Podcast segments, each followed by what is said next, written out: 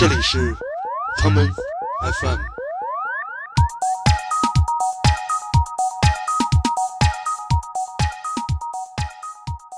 GBA 对吧？PSP 当年那 PSP 不是说嘛？那北京那个地铁来一机擦车，一地都是 PSP，所有人在捡。大家都是不是觉得这个手机其实就是当年的这个掌机游戏到今天的演化？我们不能否认，五年以前或者说手游刚起步的那段时间吧，确实主要氪金是用人性阴暗面的，就是你攀比啊。你觉得手机游戏的核心是什么？是它的操控吗？还是它的呃社交呢？就很有意思啊，就是这个书里面说这个认同感这个事情啊，就很有意思，就体现在吃鸡里面，就 China Number One 对吧？然后说的是，好像因为现在招来大兵，你与其教他使用一个复杂的东西，不如让他用他最熟悉的这个操作方式，也就是一个游戏手柄来做体验等等。你很难想象，就是我们现在这么大，我每天回去玩个游戏。你小时候你这样，天天他妈爹妈打死你，我跟你说，你现在爹妈天天都玩，一条街有无数个饭馆，对，大家就这一年全都跟那儿广积粮了，但是每个饭馆都没有厨子。对对对，我觉得灰魂做的很好，你很符合你现实经验，你拿着剑拿着盾上来就是干，别人要干你，你你就回干回去，你干死他，他不干你，你就你就别理他。如果你是一个全中国最大的同性交友网站集合的忠实用户，你能对这个声音感到很熟悉。其实今天呢，就是建崔老师说这么多，其实我们主要聊的呢，是一个当今社会下大家基本上都离不开的，或多或少会接触到的，就是我们说手游这个东西。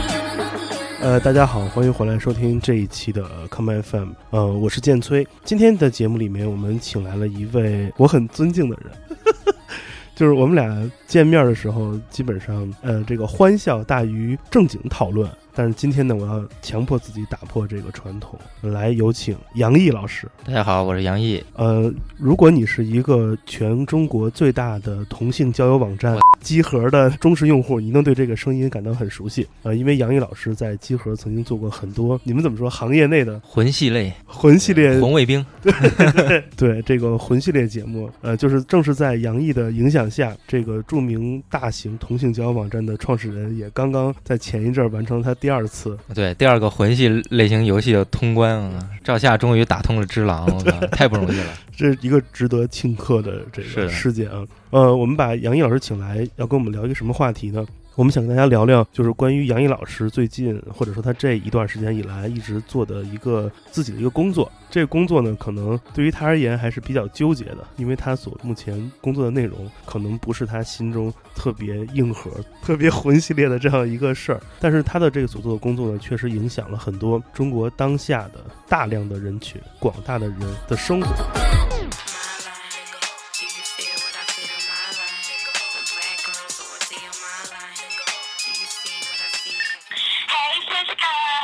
Hey sister, what you up to? What you up to?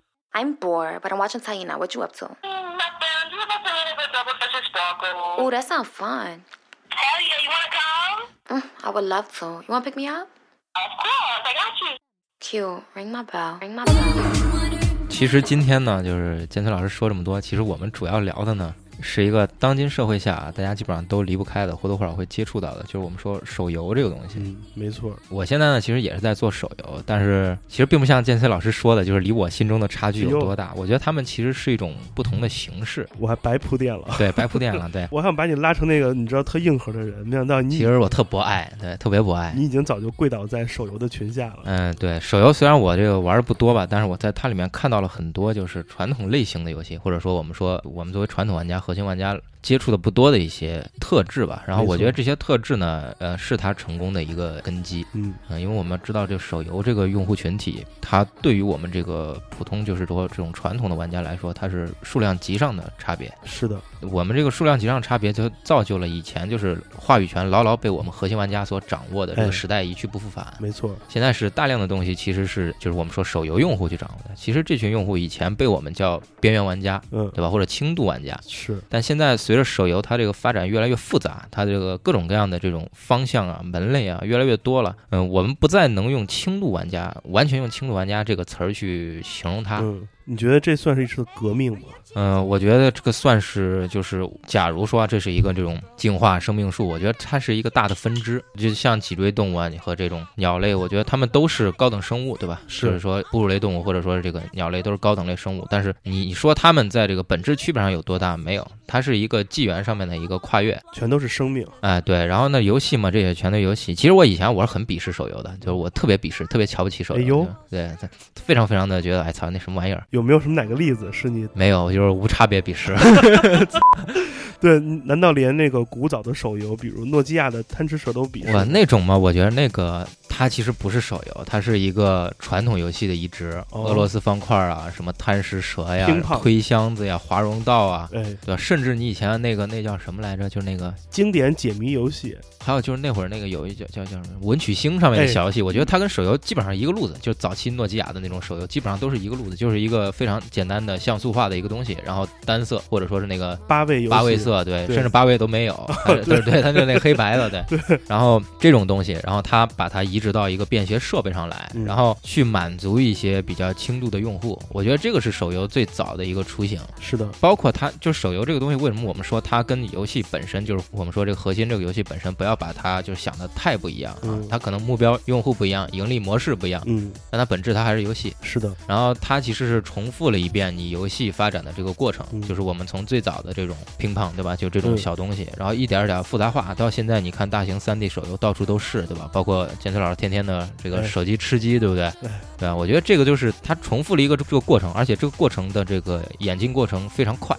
就是它重走这条路的这个过程非常的快，它在这个非常快的程度中，呃，跳过了很多就是我们以前需要几年、几十年才去进行的这种用户需求上的这种变革，包括需求带来的技术要求上面的变革。嗯，然后同时，它作为手机这么一个平台，它产生了一个跟我们传统主机或者说 PC 完全不同的另外一个层面的用户需求，比如说社交，是，对吧？比如说展示，然后比如说就是你这种有很多游戏内置那种你互相之间可以就是沟通的，它总体来说基本上都是社交这个范畴，对吧？嗯？嗯，我们说就互联嘛，对吧？你手机本身它作为这个这个设备，它的作用就是把人跟人彼此之间的联系更方便。嗯，那手游它依托于手机呢，它势必要带着这部分基因，它的软件就是它整个这种灵魂上的东西，一定要硬件决定这个东西，肯定会带这个。它不像我们这现在这种大量的这种单机游戏，现在单机游戏你像魂带起来这个异步互动，异步互动其实跟同步互动比，它是互动性要稍微弱一些的。没错，互动强度要低一些的，对吧？那手游现在它可能它呃有两种吧，一种像你说吃鸡是同步互动，另外一种它也有异步互动，比如说你的朋友养了一个养成了一堆什么那个什么什么城堡或者兵种啊什么的，然后它隔段时间你可以。COC，对对对，类似这种的，对我觉得就是它什么东西它都吸取了，而且它是轻量化、便携化，以这种形式，然后进入到每个人生活里面。我们节目刚开始一直从开头到现在一直在听一个女性的呃黑人 rapper 的作品啊，这个人叫做 Princess Nokia，诺基亚公主。诺基亚公主，我们来放首她的歌吧。呃，她有一张专辑叫做《一九九二》，就是一个复古九十年代的专辑。前朝公主，对 对对，我们来听她的这首歌叫做 Bart Simpson，就是辛普森。回溯一下最开始有这种掌机时代啊，或者说非智能手机时代的时候，那时候你们拿手上玩东西，还记得是什么吗？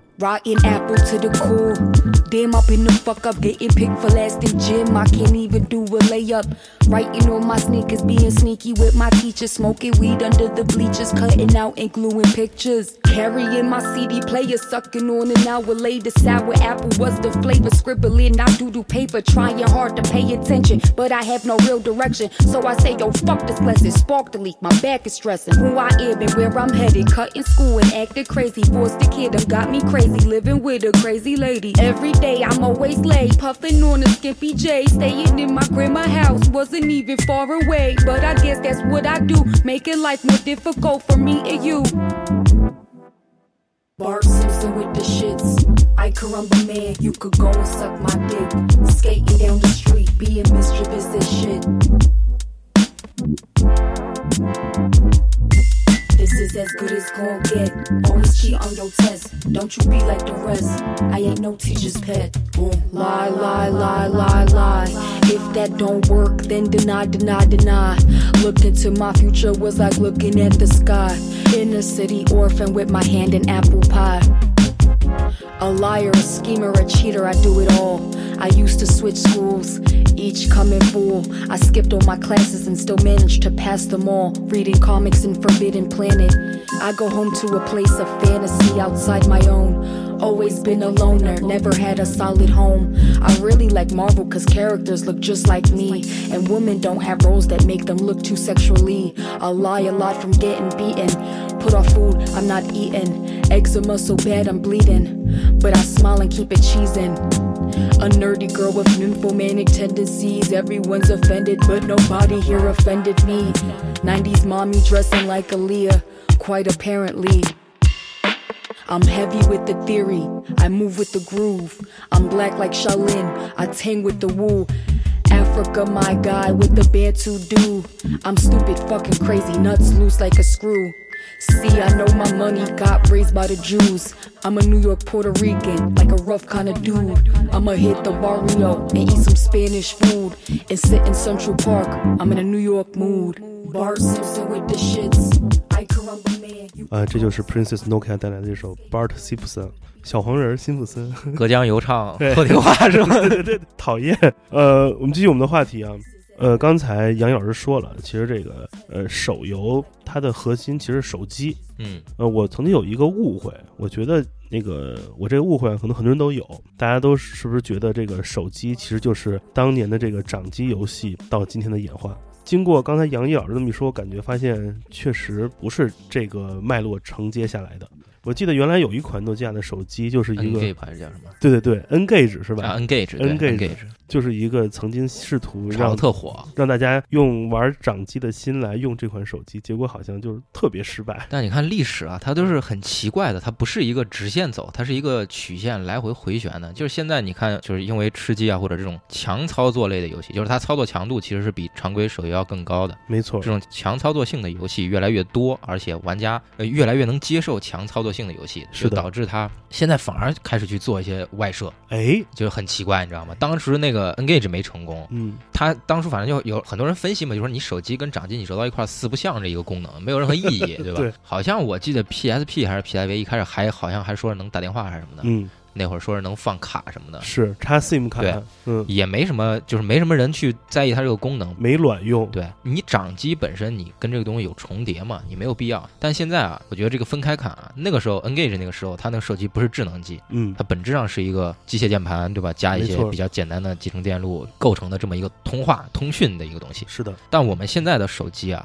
我们现在说这个智能手机，它本质上是一个小型计算机。就我们现在就是这个很真实的这个数据啊，很客观的这个说啊，就现在这个手机啊，手机的功能比当年阿波罗登月那个电脑都要主控电脑都要强。嗯，就是任何一台就国产山寨或者再次的，就是说这个东西是代差性质的这种就是强化，就可能以前那个 Engage 时期你那个手机你能做的事情或者你综合能力的评级是十，我们现在这可能都有一千了，都嗯不止。对吧？这种代差数量级上的这种差距，就导致现在在做外设，或者说现在在依托于就是整体这个智能手机去做一些变化，更适应游戏性的这种变化。它其实本质上的理念跟当年那个是不一样的。对，当年大家很多人都有掌机，而且那个掌机地位也很牢固。没错，GBA 对吧？PSP 当年那 PSP 不是说嘛？那北京那个地铁上来一吉他车，一地都是 PSP，所有人都在捡。对，就是已经到这个程度了，对吧？然后，但是你说现在嘛，你说现在也没有很多人在带着掌机了，除非就是像我们这种比较核心的玩家，我们会拿 NS 之类的玩。是的但你说现在谁把掌机当成一个游戏的一个主要的一个形式，很少很少。而且连 NS 也是要把自己掌机的命运非要往那个家用机那边凑。对，要绑定这个东西。就是说这个，我就想起这两天玩那个那叫什么《龙之信条》嗯 NS 版，嗯刚发。过之前 PS 版我玩玩了一段时间，玩的挺长的，还觉得挺好玩的。嗯，但是 NS 这一上来就那大龙一喷火就直接换灯片了，我就觉得你这定位就自己真定位就好，咔咔的，就就别把自己当成是那个高性能主机去做，然后你很多东西需要向手机去学习。就是我们看我们现在很多手机那个游戏为什么能火呢？它是经过高度的这种适配性的这种优化的，不只是是这个软件层面，你来找几个牛逼的程序员给你优化一化，而是它在设计理念上是经过这个优化的。比如说就是弱交互性，是的，然后操作强度降低。你看我们以前那么多按键，对吧？肩键四个，然后那么一个拇指管四个键，然后再加一个摇杆。现在手机绝对不可能给你做这么高强度的这种操作的游戏，肯定它是以点击为主，呃，拖动啊、点击啊、滑动啊。那你顶多你像我们看那什么王者荣耀啊，什么包括手机的吃鸡，我觉得你们对比一下那个操作强度肯定是不一样的。它很多东西都是经过一个最根基的设计理念上的调整的，它绝对不是说性能给你写好点。所以说现在手机很多人老说啊，手机性能不行怎么的。这东西我跟你说，你说几年你行，你再过五年，你再过十年，可能真的不一定了啊。这就不成立了。就是这个诺伊曼这个这个结构已经是慢慢的要要被淘汰了。你嗯可能将来你量子的这种计算更发达的话，你可能就要马上就要那个底层架构、硬件的底层架构都要变了。你这个诺伊曼体系已经撑不住你那么大的运算量了。那到那个时候，你手机的性能，你那就又是一个飞跃，那就可能就是你现在一千，你将来是十万级别的这种性能。又是一次质的飞跃。你那个时候可能真的我们会说我们会迎来呃主机或者 PC 的那个没落，因为可能那个时候当你一个手机就是一个便携设备，它都能达到目前的这么比现在还要高十倍百倍的这种性能的时候，那确实真的没必要有一个大型的固态的一个设备给你放在那儿你。这么说，就感觉家用机在未来成了杂志一样了，或者黑胶唱片。家用机它会变成另外一种东西，我觉得对，包括手游它也会变成另外一种东西。然后这两种东西它各有各的路，它是两种两种演进的方式，截然不同的。我觉得是这样。呃有没有哪一款那个就是古早的手机游戏，是你印象深刻，让你突然感受到说，哎，我我怎么开始在手机上玩游戏？呃，比如说那种前 iPhone 时代的，因为在我身上有这样一个例子，啊，就是我第一台那个那会儿还不叫智能手机呢，嗯就是叫大屏彩色彩屏手机，嗯，是一台索爱手机。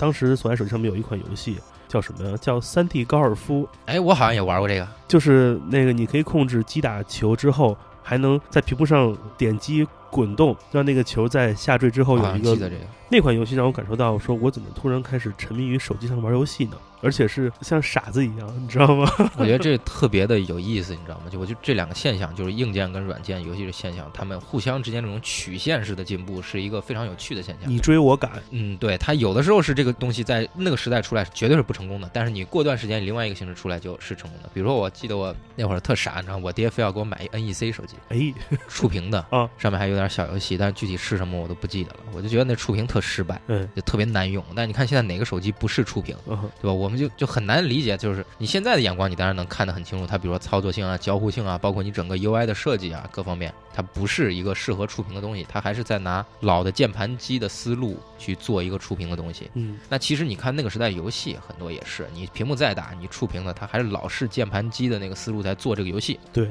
那我们现在的手游它绝对不是了，现在绝对是依托这个触摸操作的。嗯所有东西，就像我们说那个底层的那种设计思路，都是完全要依托于这个硬件去做调整。就你说当初说那个有没有什么印象比较深刻的前 iPhone 时期的？前 iPhone 时期，说实话，我就玩了一些，但是没有说让我印象特别深刻。你说那高尔夫那个，你说了我能想起来，嗯但你不说我还真没印象。就 iPhone 时期啊，我觉得就是比较让我就印象深刻的是那个时候开始出的就那个 Kingdom Rush 那个系列，哦那个也算是比较早的了。是非常早，那堆东西就是，其实它是它在战略性或者说在这个游戏性上，把你这个手游提到了一个相对的一个高度。就是在他们这一类游戏之前啊，手游大量轻度的，对吧？还或者比较简单的，或者说那个战略性、操作性、对抗强度比较低的，嗯就不管是人机对抗还是人人对抗，它强度比较低的，它就是为了让你在闲暇时间没事儿填补空白，点两下玩两下，对吧？但是你到 Kingdom Run 之后，它可能你确实需要思考思考，它对你在战略战术层面的要求基本上跟主机游戏没什么区别，它是塔塔防嘛，对吧？然后现在可能很多你 Steam 上你看那个塔防游戏做的还不如人家呢，对吧？我觉得这个是一个呃一个思路上的转变，而且就是因为我在这个手游这行业里面嘛，虽然我这个人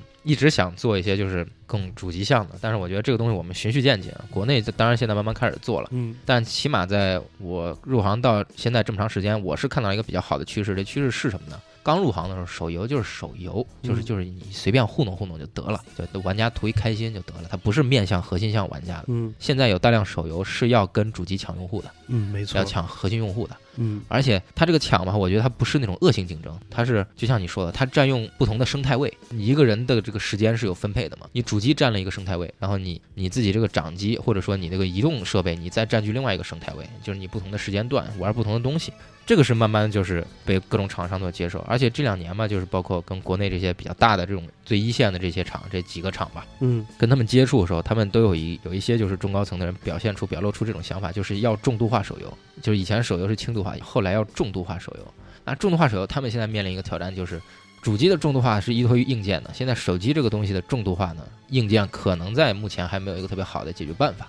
就是嗯，就是那个，我不光说的是这运算性能啊，我说就操作交互这块儿的，就交互这块儿是特别重要的，操作这块儿特别重要。它为什么现在出那个周边，就你卡在手机上面多一摇杆儿什么的？为什么出这个？这个就是他们想的一个办法，但这个也只是一个暂时的办法。物理来解决，对，就将来能不能有更好的办法？就比如说我之前我前几年我看了一个视频，嗯就具体是哪国研发的我不知道，忘了。他说是那个液晶屏幕嗯，能变形的那种。是你是指那种可以揉搓、折叠、变形，还是不光是这个，它是直接那个屏幕上能鼓起来一个按钮，哦透明的，像那个晶体一样的。然后你不用的时候消下去，完全没有。就我哦看了一个这么概念的一个视频，不知道现在这个技术进行到什么程度了。就首先这个技术如果发展的足够好的话，它能解决我们说那个就是你这个手感的问题。嗯能解决很多就是你按键手感的问题。你现在很多时候手游这个老有老有人说手游手感不好，操作性不好，它其实是因为你这个没有那个按键的那个物理按键在那儿。没有回对，馈没有回馈，你没有按下去，确按到完全就是你确定这个指令已经发送那个咔啪一下，或者说按到底儿那个感觉。是将来这个技术如果能实现的话，可能会能很大程度的解决，就是我们说这个传统的机械按键和这个触屏这种大平板的这种之间的这种矛盾。是的，能集成到一个设备里，它既能在它需要机械按键的时候产生一个类似机械按键手感的东西，又能是一个平板，而且这个东西你想，它不只是应用于游戏，对吧？它可以用于像就是这种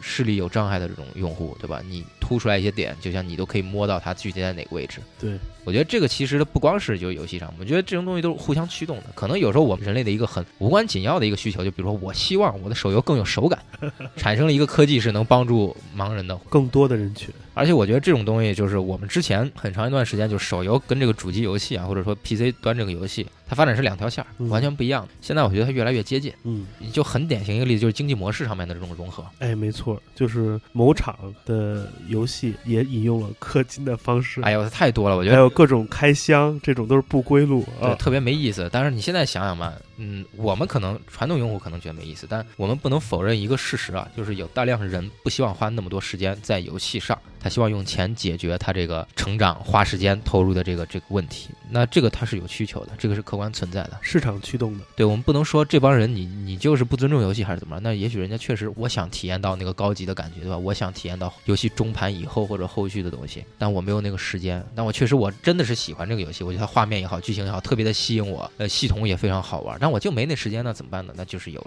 这么一条路嘛。以前啊，哥就是五年前。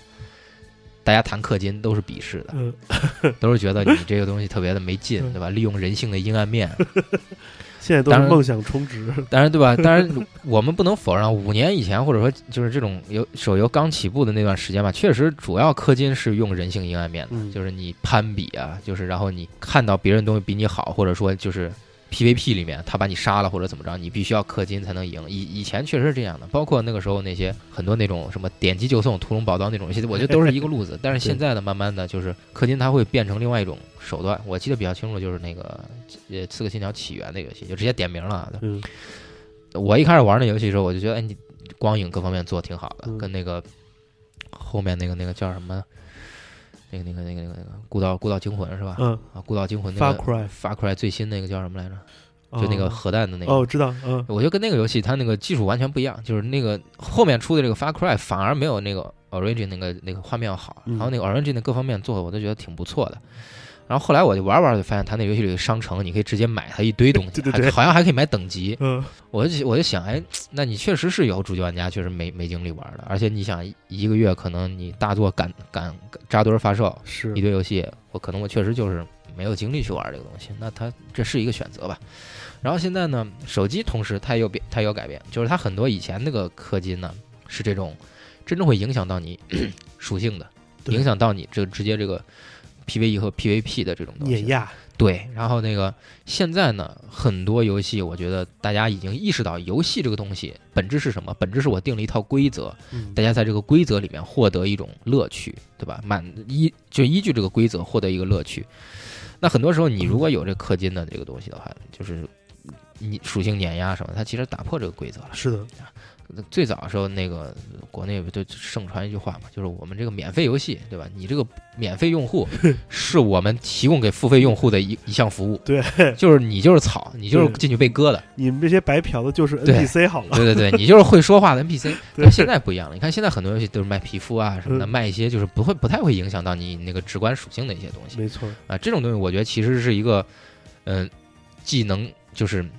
满足你一些就是这种嗯就是想在里面消费的这种攀比，就是你仅仅是外观上面那种好看嘛，对吧？你比一比，就像你穿身漂亮衣服出去一样。嗯，但同时呢，你又能满足它这个竞技性上的这种平衡。更良性，对我觉得就是，如果像王者荣耀这些游戏，它不去做这种平衡的话，它肯定火不了。为什么？你进去花钱就赢的，谁都不愿意就跟你们这帮就是人民币比着砸的人玩。那肯定是有人是更富有的，有人是更贫穷的，对吧？说的太对了，对吧？但游戏这个东西最大的魅力是什么呢？我们说嘛，就是游戏本身啊，就是游戏好玩，好玩在哪儿？游戏是通过某种机制实现了一种正向的刺激跟反馈。嗯，就为什么我们说 RPG 是一个特别伟大的发明，对吧？它就是一个现实的一个提炼。你在现实中，你花五年时间去磨练一项能力，你最后达到了一个很高的高度，对吧？业界的认可，然后靠这个能力养家糊口，赚了钱，对吧？这个就是一种认可，对吧？这个你的成长是需要被尊重的，对被认可，有回馈，对吧？然后这个成长是很长的，在现实中，但是游戏中它就是同样的东西，只不过它告诉你，我这游戏对吧？我六十个小时，你花三十个小时打打打，你就能有成长。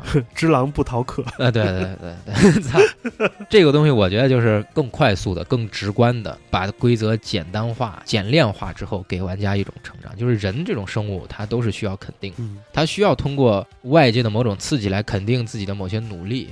如果人长期得不到肯定，那这个人肯定会出问题。如果社会上的人大量的人长期都处在一种我活着干嘛，我为了什么，那这个社会肯定也会出问题。所以我觉得你不管怎么着，以前再怎么歪曲游戏，我觉得它对于这种正向的刺激是有帮助的嗯，但是现在就是就像我们说的嘛，咱们可能国内就是分级啊，包括各方面管管理方面的不是很优质，就导致一些留守的儿童或者一些没有那么多人去关注的人，他所有的自我认同都压在了这个上面，这个肯定是有问题的。电视台那个幺八八黄金眼，嗯，经常报道什么小孩儿误用，充几万，哎，对对对，这种要求平台返还等等这种新闻屡见不鲜吧。呃，我们来听首歌吧。刚才谈到这个规则，我们来听这一首来自英国的一位嗯、呃实验电子音乐人，叫做 Actress 女演员，她带来一首叫做《Rule》规则。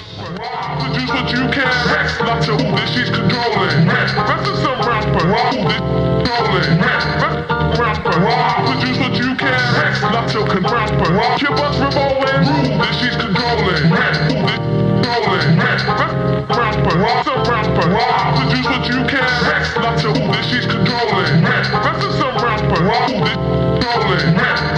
Rapper, produce what you can. Not your rapper. Keep us revolving. Rule that she's controlling. Rolling. Rapper, it's a rapper. Produce what you can. Not your who that she's controlling. That's a rapper. Rolling. Rapper, Keep us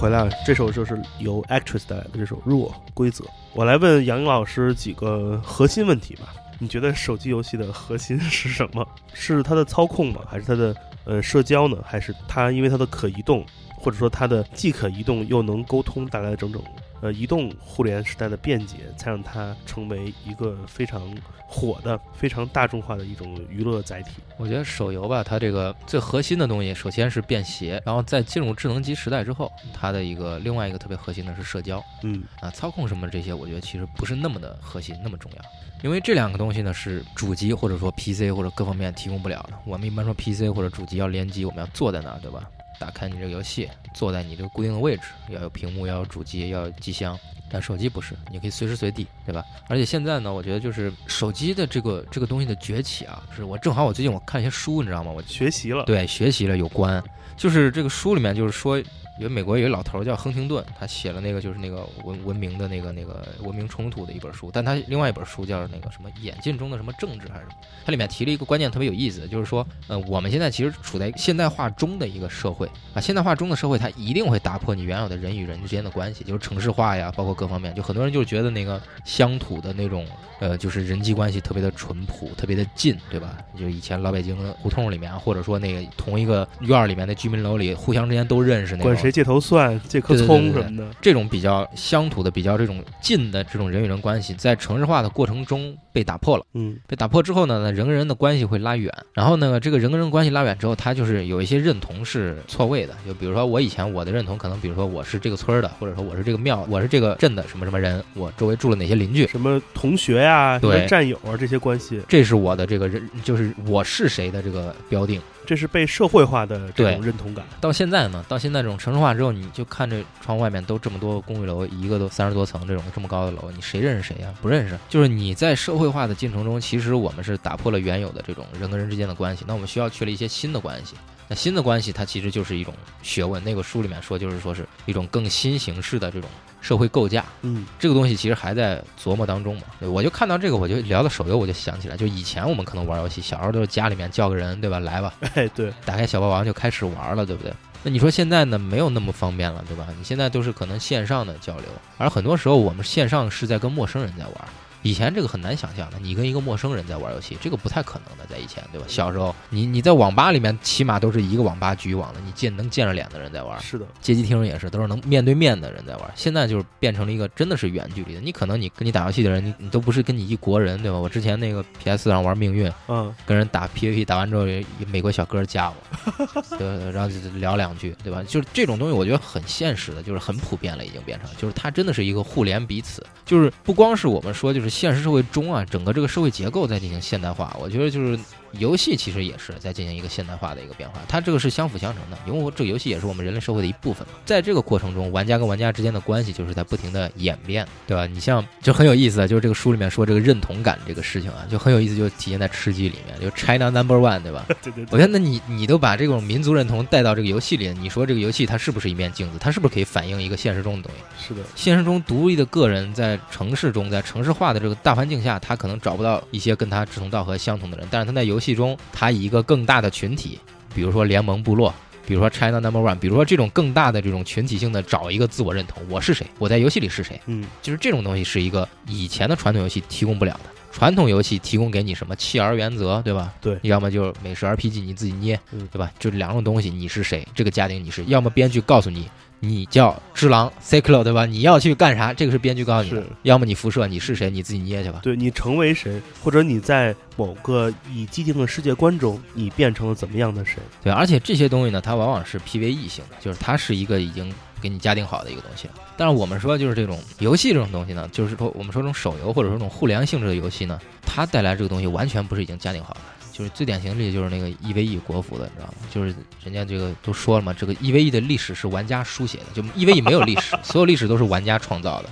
一开始你那个边缘的星域根本没有空间站，玩家一点点造出来的吧？然后你的整个星图上形成的几大势力，没有任何人给你一个剧本，都是你自己产生的。是，那这个东西造就的认同肯定是很强的，嗯，对吧？那我们现在说到这个手游上面的手游，就是我们也看到有很多游戏在运用这种方法去尝试去留存用户，对吧？比如说什么城邦战什么的，类似这种的工会战，嗯，它本质上都是在给你塑造一个认同，以这个认同为一个切入点。去把你粘着在这个游戏上，让你玩的时间更长也好，或者说付费也好，这个东西都是有必要的。有一种任务感，对，就是你有一种就是我是这个东西的一份子，就有这种感觉，对吧？有可能很多时候我就经常听这个我们这种做这种手游这种同行嘛，就是说有的大老板，对吧？嗯没什么爱好就玩手游。这个工会战前一天氪什么十来万，为什么你要氪十来万？我不氪赢不了啊！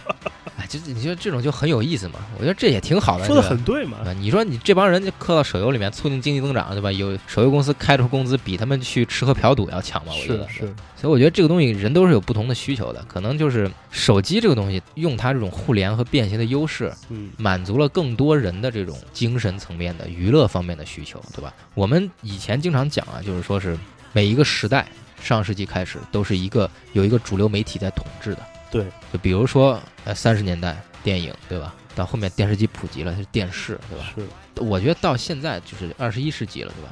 我觉得肯定是游戏。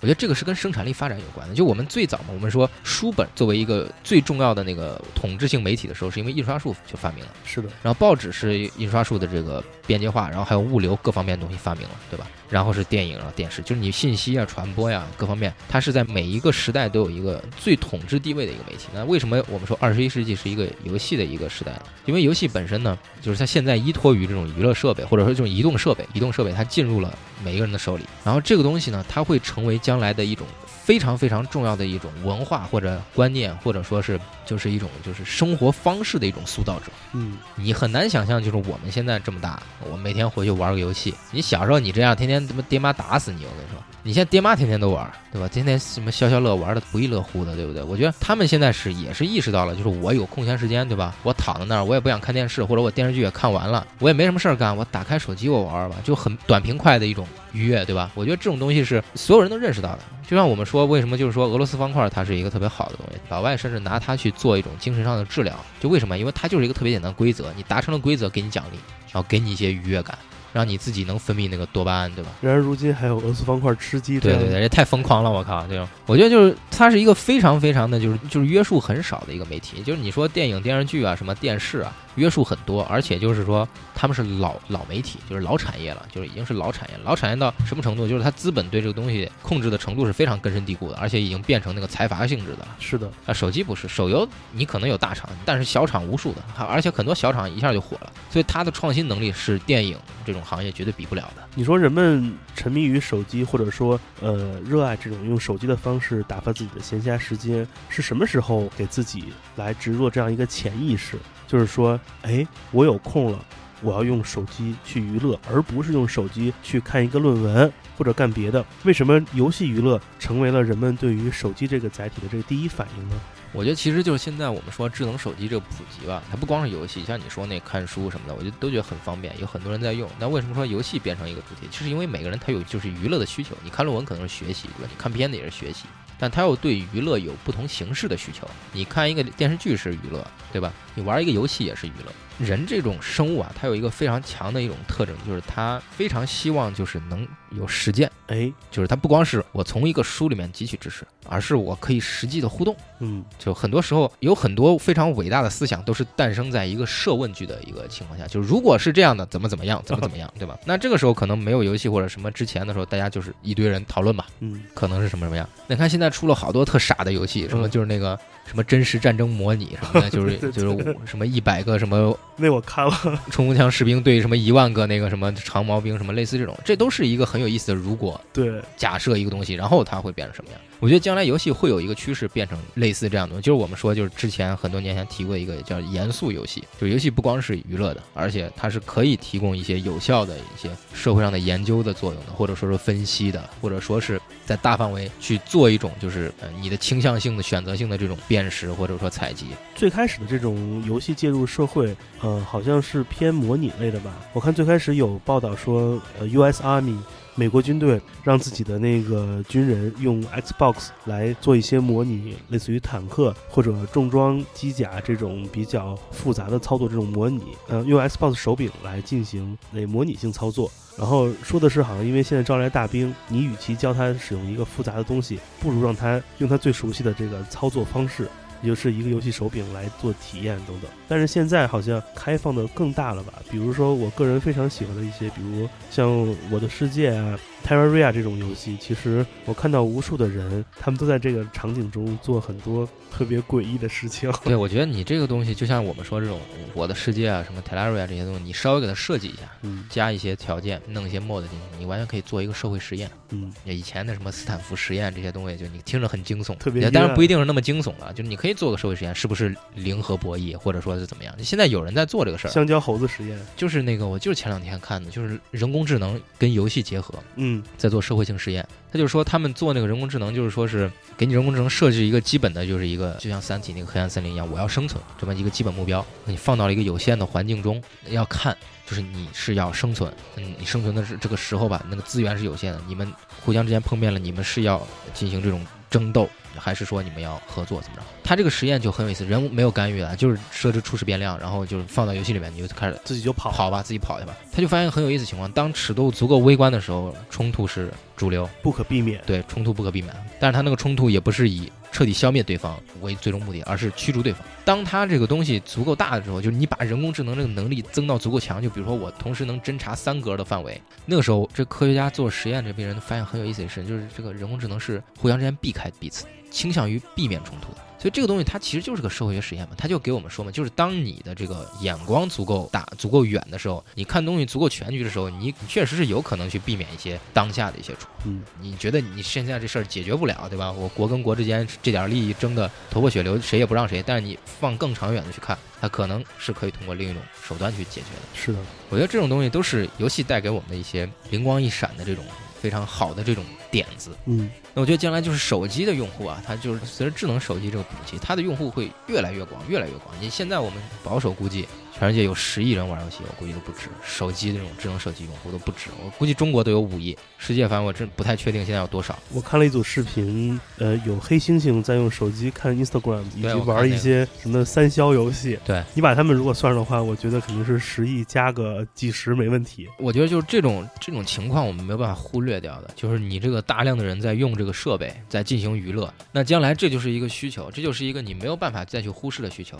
不像之前我们说游戏洪水猛兽什么的，现在这个东西你只要放开了，谁都知道我就是玩一玩，我不是把它当成这就是我唯一的目的。我觉得那是新闻经常报道的，说你玩手游什么玩物丧志，电子海洛因，对你让他玩个别的什么东西，他也玩物丧志。就那个新闻前段时间不还报道有一说有一哥们儿进山找一破房子看书，嗯，也不工作，就天天读书哦，读什么网络小说还是什么，我也不太清楚，反正就天天读书也不工作。嗯，那你说这不也是吗？那为什么没人抨击这玩意儿啊？当然，其实也有人抨击，以前也有抨击，什么金庸、古龙全都被抨击过。但我觉得这个东西吧，我们一定要正视一个事实，就是人是需要娱乐的，嗯而且娱乐的手段要越来越先进一些。我一朋友吧，他原来是一公务员他因为沉迷于数独，于是他辞职了，做一个专业的数独玩家了。所以，如果按照这个推理的话，其实这也算是一种比较 远古的玩物丧志。我觉得数独也是种游戏嘛，对啊只不过不是我们现在电子游戏这个概念。它也是一个解谜类的嘛。但你说有多少人能喜欢数独呢？那可能不一定啊，不是很多。但电子游戏嘛，它是一个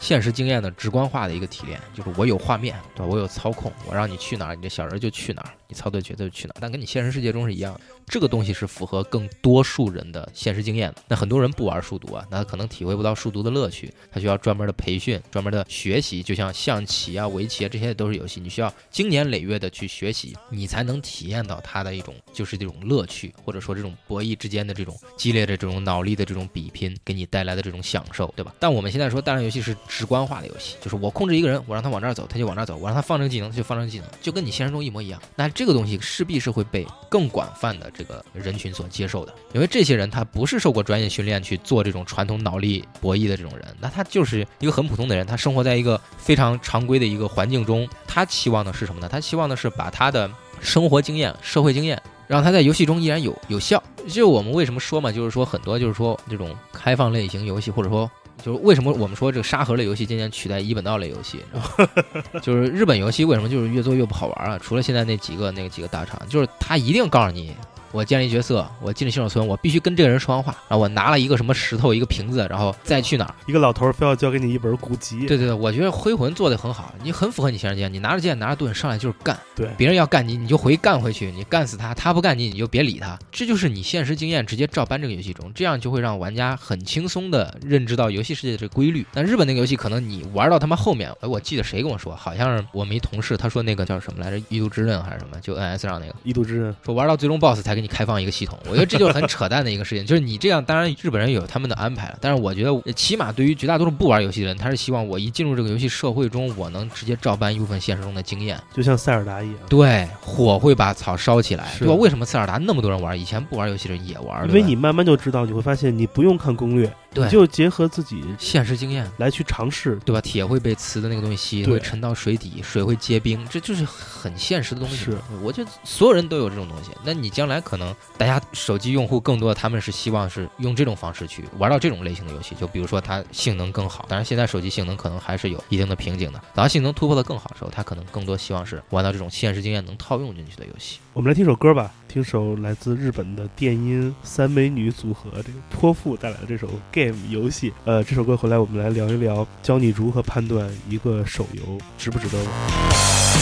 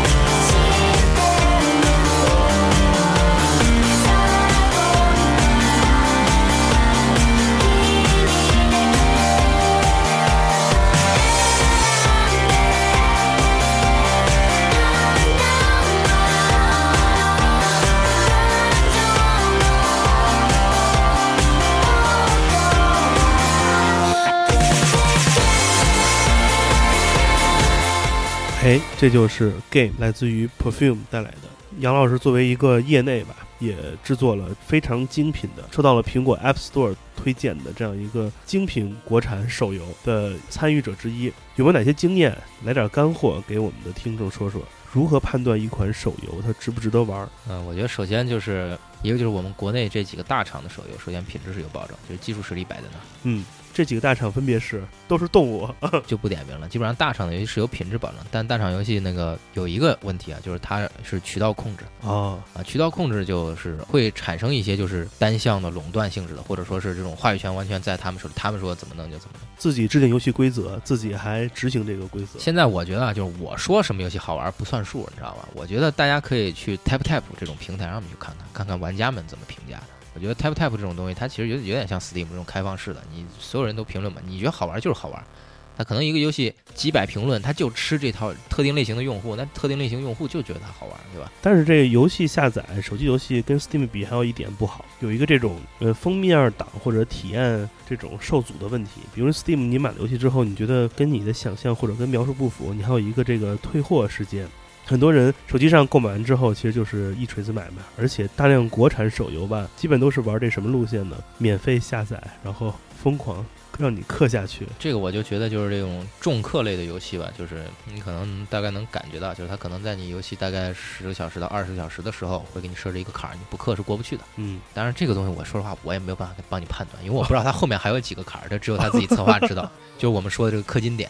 但是呢，免费游戏有一个好处，就是你玩一玩，你不想玩，你可能你氪个十来块钱、几百块钱也不算很多，对吧？你别玩了就得了。对，弄个新手包就就算了。对对对对，就是那种买断性质的游戏，它往往你就看评价就好，要看评价，看这种用户测评。然后这种免费性质的游戏，那你就看它这个氪金的设置点给你设置在哪儿。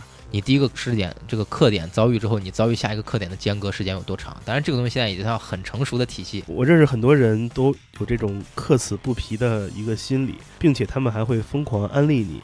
基本上他们的安利点都在在于说，我氪这个游戏不是为了成绩，而是为了情怀。沉没成本，他没跟你说这事儿，就是你我已经氪了，但我舍不得，我舍不得就直接不玩，那我再氪点玩，他就一直就是这样。对，所以呃，很多国产游戏其实都是在走这一个套路嘛，就是疯狂购买日本 ACG 的版权。然后给它做成一个国产手游化的一个东西。我觉得这个不光是国产的，这个国外游戏也都这样。你玩国外游戏，其实人家也氪点设置的也都非常精妙的，就是让你觉得你这个氪的比较舒服啊，这种就挺好的。氪的比较舒服，不用氪很多，但是我在这个点氪了之后效用很高，然后玩的很顺畅。你觉得这算是那个他把你卖了，你还帮他数钱吗？这个我觉得算是一种博弈，算是一种平衡。你需要盈利，对吧？那你免费把玩家招进来，但你肯定要盈利的呀。那你设置一个点，但可能国内早期的一些观念就是我要克死你。我是给你设套的那种克法，知道吗？他克死你太狠了，不是是那种比较平缓的。我到这儿，我一个克点，你这克点是必要的，对吧？然后就是循序渐进的，你觉得好玩，你继续玩，你继续怎么着？他很多早期的一些手游，他就是给你设，你到这点你该弄了啊，就是逼着你，你必须要氪，你不氪你这样就是过不去。然后你过完这个，再给你设置一个，再给你设置一个，再给设，最后他就变成你被套牢一样的。我他妈在这游戏里面从几百花到几千到几万，我这最后真舍不得这游戏了，就被他套牢了。现在我觉得很多手游啊。可能不太愿意这么做了，不太鼓励这么做了。还有就是说，你说那个版权问题啊，我觉得这个是一个现象，就是二次元游戏啊，二次元游戏真的现在我就不太愿意说这东西，它太没劲了，你知道吗？你都眉头紧锁了。就是二次元游戏吧，它就是就卖个例会嘛，游戏性好不好玩根本没人管。我觉得这点就是真的是对这个市场不太好的。你这例会往那一摆，这阿宅们全都掏钱了，你那你游戏好不好玩，阿宅不在意啊。然后养了一批这种，就是你游戏本身不好玩的公司。我我为什么我们这几年咱们国家就是那个，你去 Tap Tap 上面看啊，就是有一些手游真的挺好玩的。我觉得我看到真不错，做的真不错的，游戏性肯定是有的。就是我这人是追求游戏性的嘛。嗯。那我觉得你如果说是你几个例会就能把你给收买了，那你不追求游戏性，那是个恶性循环。游戏一直不好玩，一直靠例会忽悠你，那我觉得跟以前那个下套忽悠你没什么区别。这就跟小时候买那个印出来那种明信片、卡片。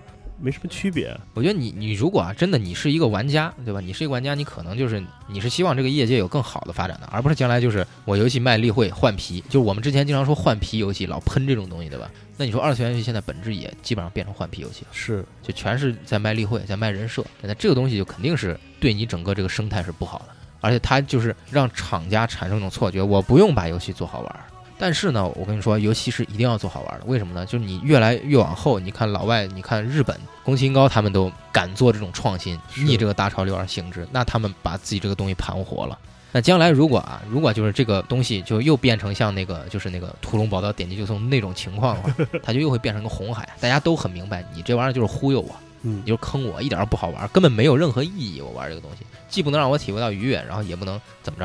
当然，可能阿宅说，我看例会我就很愉悦，对吧？但你想啊，慢慢的，它就只变成这玩意儿了，就只就只有这玩意儿了，那就很有可能就重演一遍那个红海，那个红海直接导致了我们现在就是那么多大厂提手游重度化，就是要好玩儿。他们以前真的是不关心这个好不好玩儿无所谓，我就给你设置氪点，你氪就行了。他们最关心的是用户粘着度，这个粘着度他不希望是游戏性带来的，他不要求是游戏性带来，任何东西带来的人的劣根性、阴暗面带来的都可以。但现在很多大厂，包括小厂，他是要求我我的粘着度要来源于游戏性，游戏要好玩儿。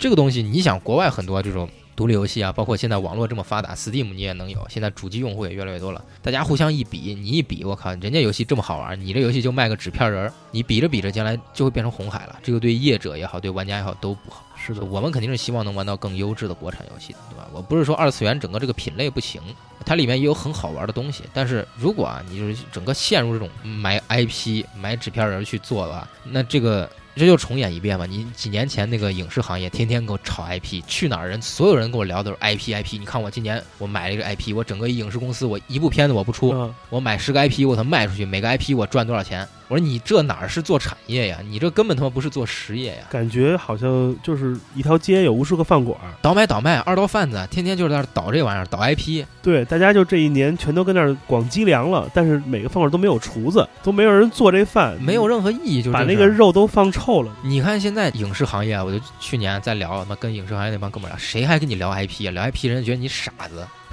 谁认你 IP 啊？就跟科技圈谁在聊区块链，人觉得你 疯了。《流浪地球》成功之前有多少人知道这 IP？没人知道。你现在要拼制作，你要拼品质，硬实力，就是我们现在这个国家啊，就慢慢这个现代化越来越完善，速度越来越快了。大家追求的是生活品质，不是你拿一点那种虚无缥缈的东西你来忽悠我就完事儿了。嗯手游将来肯定也一样，这个要看大趋势。嗯，电影这个上面已经出来这个趋势了。你找再大牌的明星，你找再大牌的导演，你拍的东西不入流，还是那种特别挫的那种特效或者各种各样的东西，人家就是不认。为什么那复仇联盟美国那些大片儿，人家特效体系那么完善了，一比马上就比出来了。嗯，所以我就觉得真的就是你肯定是要在品质上要有提高的，是的对，吧？我觉得这个这种东西就是你不管是游戏圈儿，还是你影视圈，还是你其他什么圈，追求品质肯定是我们这个社会将来长线的一个必然趋势。哎，那你你怎么看这些手游他们的寿命？呃，就是因为很多当年红极一时的现象级的手游，比如阴阳师这种，呃，它很难解决一个问题，就是它的初代用户早就已经弃它而去了，它也没法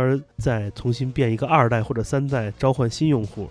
就让一个这种游戏就顶多两三年吧，基本上就会遭遇洗牌的这样一个。手游寿命短很正常啊，你别看手游寿命短，那主机游戏寿命更短，对吧？但主游戏也可以变成经典啊，对吧？啊，经典它也是变成一个 IP 嘛，叫什么叫重置嘛？啊，就这冷饭炒的有水准。这我觉得是这样，就是手游为什么难以积累，就是变成一个 IP 呢？因为它毕竟它是强调一个轻量化的，包括叙事啊、操作也好，它是轻量化。轻量化的东西，它势必沉浸感是更弱的。嗯，只有沉浸感强的媒介，才能创造我们说的那种经典。你沉浸感越强，说明你情绪代入越足。你情绪代入足了之后，你这个才能沉淀练下来，对吧？我为什么说你生化，对吧？生化生活，生化二开始到生化二重置，对吧？就各种各样的东西，大家都非常喜闻乐见。战神，对吧？全都期待着。是因为那个它就是给你设置了这么一个环境，就像很早之前有人说啊，就看电影是一个非常有仪式感的事儿，在一个很黑的环境中，你彼此之间都看不到，你只能看到屏幕，你在跟他交互，你的这个喜怒哀乐在被他带着走，对吧？这种东西游戏也一样，在游戏刚开始的时候，它也是在以这种形式，就是这种更小的这种范围内，嗯，一到两个用户，嗯然后更沉浸化的体验。但手游现在不是，这就是手游为什么很多东西难以成为经典，它本身就是一个快餐性质的东西。嗯对吧？它不是说是我们说的那种打算长线钓大鱼的。你说这种，它顶多比如说一个手游做个什么一二三四啊，做个这几部曲，但它其实几部曲之间啊，它不太会产生像主机游戏或者电影那种那么强的那种世界观或者剧情，或者说没有那种精神的承接吧。人物刻画上面的这种这种传达。它更多的是我系统改一改，然后我出一批新的角色，然后什么的。它要老角色，玩家反而不买账。啊，明白吗？就是你还给我看这些，玩家反而不买账。但是主机游戏，你看电影反过来，对吧？我要是比如说那个布鲁斯威利斯，对吧？我几十年前看他演片儿，现在再看他演续集，人老了十几岁，哎，我觉得特别带劲儿。这个情怀管用。对手游嘛，你 这这东西就是确实，因为也是因为手游太新了，你知道吧？这个媒媒介很新，很新兴的，就就十年不到，对吧？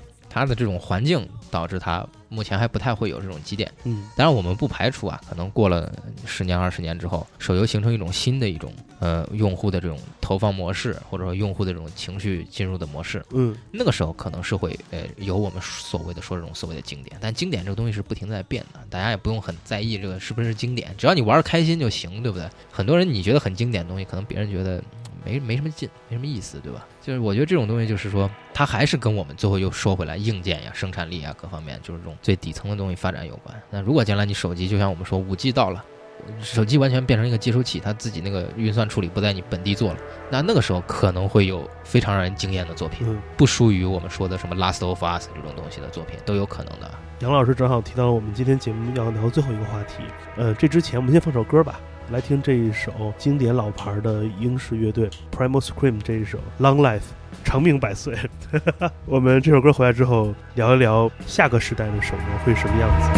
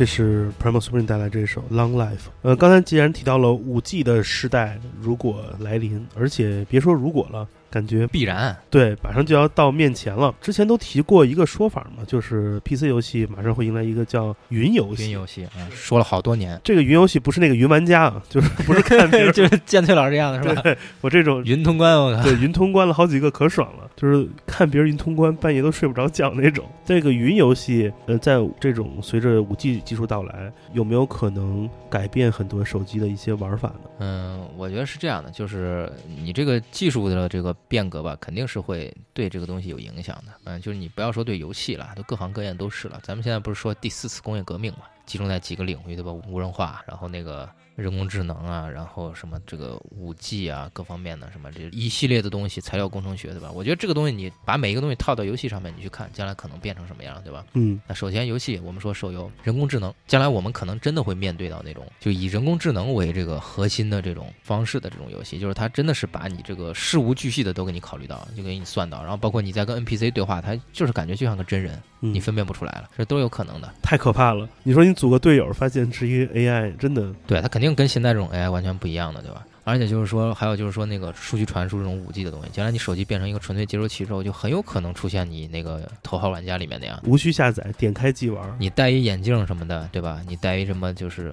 就是能给你产生这种交互的。三 D 视觉的这种眼镜，对吧？然后你手机就揣在兜里当一接收器，跟你这个眼镜无线一连，然后你所有的处理是在云端去进行的。那那个时候你就解放出来了，你各种各样的交互啊，各种东西都解放出来。可能你那个时候手机它的这个硬件需求，它变成了它要能感知你动作，嗯它能在无线状况下感知你动作。你不能要有穿戴的这种属性，你顶多有一个眼镜，你手怎么挥，你腿在怎么走，你身体是个什么姿势，手机要用某种方式感知出来，然后把这个东西带上去，然后结合到 VR，那就真的是桃花玩家那样，这都很有可能的。我觉得这个东西我们现在呃就真的不要觉得我们想的太远，就感觉什么步子太大扯淡。我觉得这个真的是 发展只会比我们想的更快，没错，但是前提就是要有市场需需求。对这个市场需求，只要一旦建立起来，马上就起来。我看前一阵儿三星刚刚出了自己那个 Galaxy Fold 嘛，呃，那个折叠屏让这个手机突然变成了那个 NDS。你觉得这种硬件的这种革命有哪些点是最重要的吗？屏幕、触控方式，或者说哪些东西会能让下个时代的手游有一个新的开发方向？作为一个 developer，硬件的话，我们这代 developer 估计不会那么赶时髦了。就是这玩意儿就跟你造一个特别先进的一个什么东西似的，你最多只能用百分之三十的新技术，你剩下百分之七十一定要用老技术，不然你这个东西会后患无穷。就是你要维护它，各方面就都很麻烦的。所以我觉得这个是一个渐进的过程。是就是我们这代人呢，可能依然还是就是我们传统游戏以这种屏幕跟人进行交互的这种方式去交互，但是过三十年就不好说了，三十年就可能就是变成它需要就是手机这个硬件，就像我们产生，它要能感知人体的各种活动，然后能感知到你的这种生理上面的各种各项指标，然后你姿势动态上面的各种活动的变化，然后能感知到你的移动速度，然后感知到你在这个 GPS 下的这个位置。那将来在这样的一个环境下，那可能我们就真的见到就是说是一堆人就比现在那个宝可梦 Go 更疯狂的，因为那个真的是全进入式的，你戴一个眼镜。这个城市就变成了你的什么道馆一样的东西，你随便到处跑，到处去玩。那个时候就真的是，他会把我们传统坐在电视前或者坐在一个屏幕前、坐在一个手机前捧着手机这种形式彻底打破，我们变成了一个真实的物理移动和游戏相结合的。我怎么想起了某一句那个同性交友网站的一句 slogan：生活就是游戏，对吧？你起床，你说你去上班路上，可能你完成了几个打卡点，你都不用打开手机操作，它自动记录了你这些 data，对你的这些生活中的一些 movement，生活中的一些动态，就是一些 log，就成为你的游戏了。对，有本书之前叫叫什么游戏是。游戏生活还是叫什么？他讲的就呃游戏化生活还是叫什么？他就讲的就是用游戏化的方式去给你列一些目标啊，各种各样的东西，让你去产生一些回馈。嗯，用这种方式，我觉得将来肯定很多人都会变成这样了。就是你比如说你工厂什么小红花，或者现在很多那个公司绩效就是游戏化绩效，你升几级，你往上提高多少。很多公司早就引入了这种游戏式的这种奖励机制。呃，我认识一些互联网公司，他们在公司里面有自己的这种公司的代币，这个代币或者这种公司内的这种呃怎么说，它的金融系统是说每个人都有一些自己的公司里面的 credit。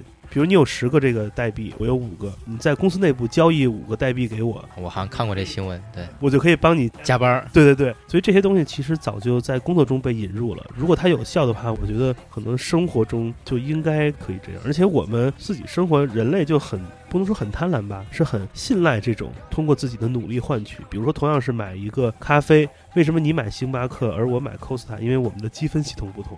我们总觉着长期的付出，总在一个地方买咖啡，自然会有那个奖励机制的回报等等。人类需要是一个量化的东西。为什么现在很多人就是那个很多公司里面用这种量化的，就是你就像游戏打怪升级一样，你有多少多少级，你再做多少多少事儿，你提升多少多少经验，然后你就能升职，你就能加薪。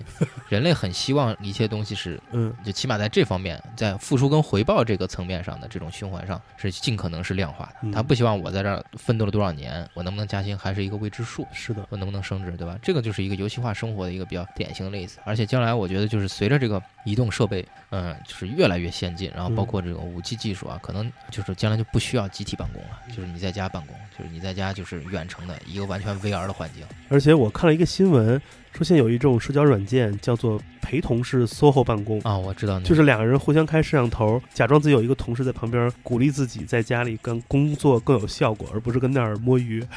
哎，那这没劲了，那一定要当面骂策划才爽嘛，对吧？呃，行，呃，特别感谢杨毅老师今天来我们节目讲讲这个手游的这些事儿。其实说白了，我们没怎么聊手游，我们聊的是，呃，手机为一个这个时代不可避免的媒体平台对，，作为一个载体，对带来一些影响。嗯，呃，我们这个杨老师要多来做客，下一期咱们可以就开一期就讲吃鸡的好不好？哇，这 如果吃鸡，呃，二零二零年还不凉，好久没玩了，对，咱就可以约一下。嗯、主要是今天讲的比较宏观，嗯，我们可以下一次就某个具体的微观来讲讲一些，比如玩家心理啊，或者一些有意思的这种偏游戏文化的事儿。嗯，因为我觉得可能在中国这样一个大娱乐时代，无论你选择怎样的方式娱乐，其实都在造就了一种很当代的文化现象。对，这个可能要比游戏本身要更有意思。更能让你预见到未来未来的中国娱乐产业或者游戏产业将往哪个方向去发展。是的，嗯，我们来听今天节目这首歌吧。在听这首歌之前，还有一句老话一定要说，呃，如果你想呃跟我们有更多交流，欢迎添加我的个人微信，也就是剑崔的汉语拼音全拼，我会把你拉到我们的听友群里，在那里面大家可以一起约着开黑什么的。我们基本上每天晚上都会约辆车来一起玩最哎最低端的手游吃鸡，拥抱手游，拥抱拥抱未来。拥抱未来，这个太棒了。我们来听最后一首歌，来自于日本的七月摇滚乐队 TOE 带来这一首《The Future Is Now》，未来就是现在，好吧？呃，我是建崔，我是杨毅，呃，谢谢大家收听，再见。再见。